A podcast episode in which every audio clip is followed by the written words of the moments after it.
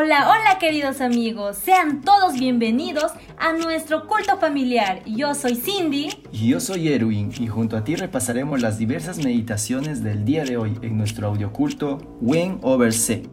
¡Comencemos!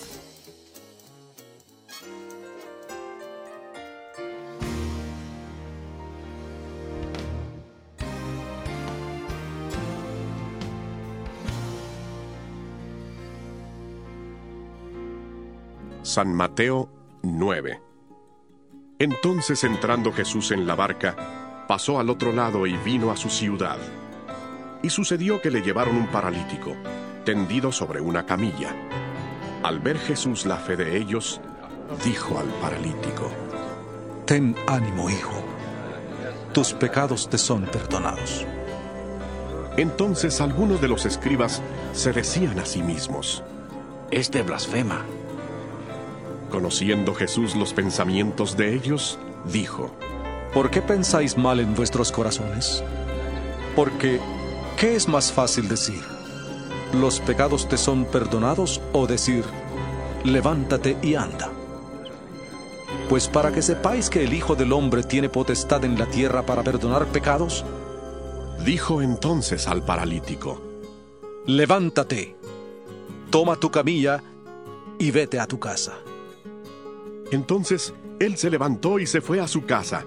La gente, al verlo, se maravilló y glorificó a Dios, que había dado tal potestad a los hombres. Saliendo Jesús de allí, vio a un hombre llamado Mateo que estaba sentado en el banco de los tributos públicos y le dijo, Sígueme. Él se levantó y le siguió. Aconteció que estando él sentado a la mesa en la casa, he aquí que muchos publicanos y pecadores que habían llegado se sentaron juntamente a la mesa con Jesús y sus discípulos. Cuando vieron esto los fariseos, dijeron a los discípulos, ¿Por qué come vuestro maestro con los publicanos y pecadores? Al oír esto, Jesús les dijo, Los sanos no tienen necesidad de médico, sino los enfermos. Id pues y aprended lo que significa misericordia quiero y no sacrificios. Porque no he venido a llamar a justos, sino a pecadores al arrepentimiento. Entonces se le acercaron los discípulos de Juan y le preguntaron, ¿Por qué nosotros y los fariseos ayunamos muchas veces y tus discípulos no ayunan? Jesús les dijo, ¿Acaso pueden los que están de boda tener luto entre tanto que el esposo está con ellos? Pero vendrán días cuando el esposo les será quitado y entonces ayunarán. Nadie pone remiendo de paño nuevo en vestido viejo, porque tal remiendo tira del vestido y se hace peor la rotura. Ni echan vino nuevo en odres viejos. De otra manera los odres se rompen, el vino se derrama y los odres se pierden. Pero echa el vino nuevo en odres nuevos y lo uno y lo otro se conservan juntamente. Mientras él les decía estas cosas, llegó un alto dignatario y se postró ante él, diciendo, Mi hija acaba de morir, pero ven y pon tu mano sobre ella y vivirá. Jesús se levantó y le siguió con sus discípulos. En esto, una mujer enferma de flujo de sangre desde hacía doce años se le acercó por detrás y tocó el borde de su manto, porque se decía a sí misma, solo tocar su manto seré salva. Pero Jesús volviéndose y mirándola, dijo, Ten ánimo, hija, tu fe te ha salvado. Y la mujer fue salva desde aquella hora.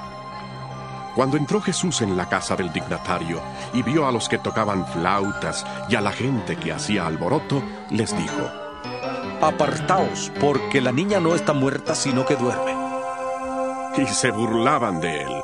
Pero cuando la gente fue echada afuera, entró y tomó de la mano a la niña, y ella se levantó. Y se difundió esta noticia por toda aquella tierra. Cuando salió Jesús, le siguieron dos ciegos, diciéndole a gritos, Ten misericordia, de, nosotros, hijo, de David. Al llegar a la casa, Se le acercaron los ciegos y Jesús les preguntó, ¿Creéis que puedo hacer esto? Ellos dijeron, Sí, Señor. Entonces les tocó los ojos, diciendo, Conforme a vuestra fe os sea hecho. Y los ojos de ellos fueron abiertos. Jesús les encargó rigurosamente, diciendo, Mirad que nadie lo sepa. Pero cuando salieron, divulgaron la fama de él por toda aquella tierra.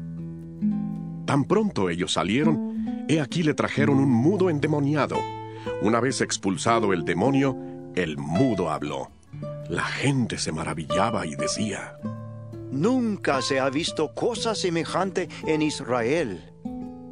Pero los fariseos decían, Por el príncipe de los demonios echa fuera los demonios. Recorría Jesús todas las ciudades y aldeas, enseñando en las sinagogas de ellos, predicando el Evangelio del reino y sanando toda enfermedad y toda dolencia en el pueblo. Al ver las multitudes, tuvo compasión de ellas, porque estaban desamparadas y dispersas como ovejas que no tienen pastor. Entonces dijo a sus discípulos, A la verdad la mies es mucha, pero los obreros pocos. Rogad pues al Señor de la mies que envíe obreros a su mies.